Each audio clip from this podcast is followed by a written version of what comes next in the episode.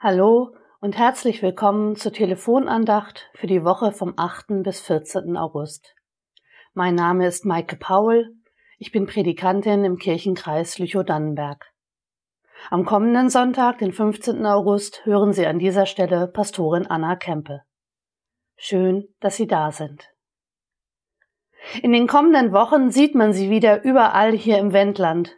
Große und kleine Sonnenblumen Ihre gelben Köpfe leuchten uns entgegen. Manchmal nur vereinzelt am Wegrand oder in kleinen Grüppchen. Aber zuweilen gibt es auch ganze Felder, die in voller Pracht vom Sommer erzählen und von der Kraft der Sonne.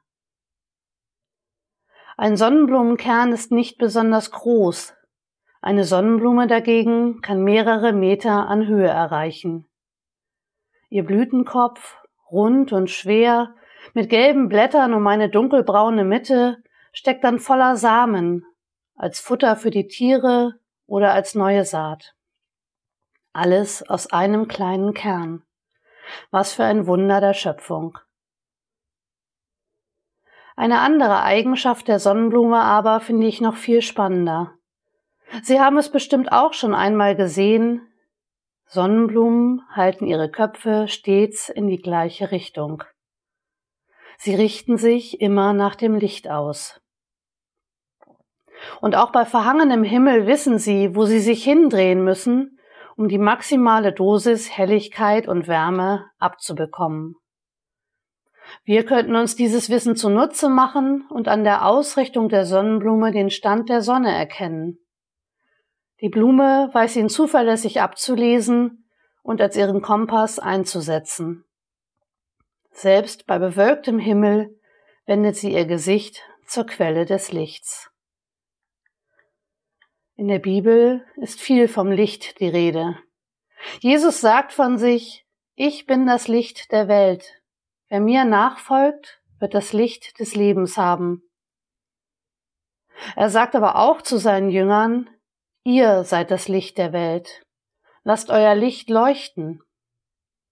Und bei Paulus heißt es, lebt als Kinder des Lichts. Ich möchte das gerne, Licht sein, anderen das Leben ein bisschen heller machen, selbst so leben, dass da was zu sehen ist von Gott.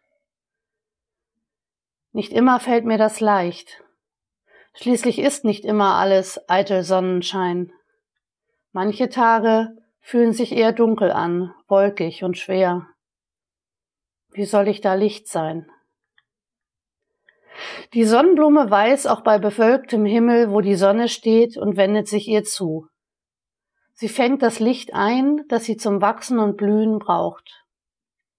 Kluge Sonnenblume.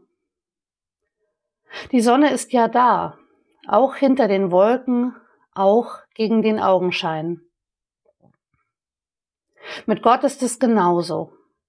Nicht immer werde ich sein Wirken sehen oder fühlen, aber er ist da. Und wenn ich mich ihm zuwende, dann kann es heller werden. In mir und um mich herum. Denn damit fängt es ja an. Die Sonnenblume leuchtet, weil die Sonne sie bescheint. Menschen können Gottes Licht in die Welt tragen, weil seine Liebe sie umfängt. Ich wünsche Ihnen, dass die nächste Sonnenblume, die Sie sehen, Sie daran erinnert.